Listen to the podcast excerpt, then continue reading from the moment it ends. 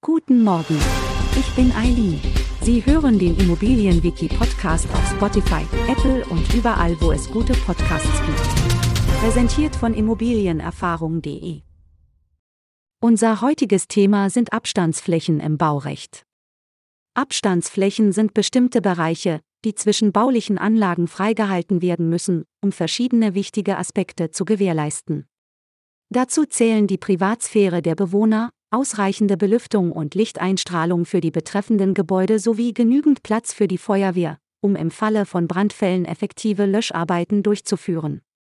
Die Größe der Abstandsfläche hängt von verschiedenen Faktoren ab, insbesondere vom Bundesland, in dem das Grundstück liegt, sowie davon, ob sich das Grundstück im Kerngebiet einer Kommune oder am Rand befindet.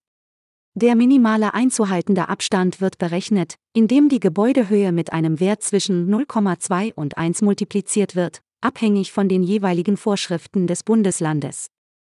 Es ist wichtig zu beachten, dass Abstandsflächen sich immer über die volle Breite einer Fassade erstrecken, um die oben genannten Ziele zu erreichen.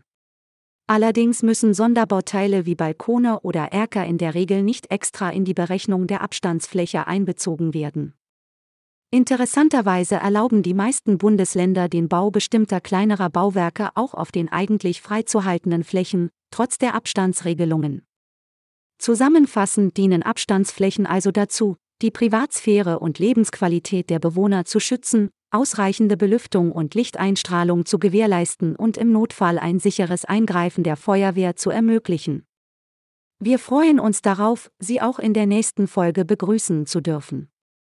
Schauen Sie gerne jederzeit bei immobilienerfahrung.de vorbei und abonnieren Sie unseren Podcast, um keine Folge zu verpassen. Bleiben Sie dran und bis zum nächsten Mal.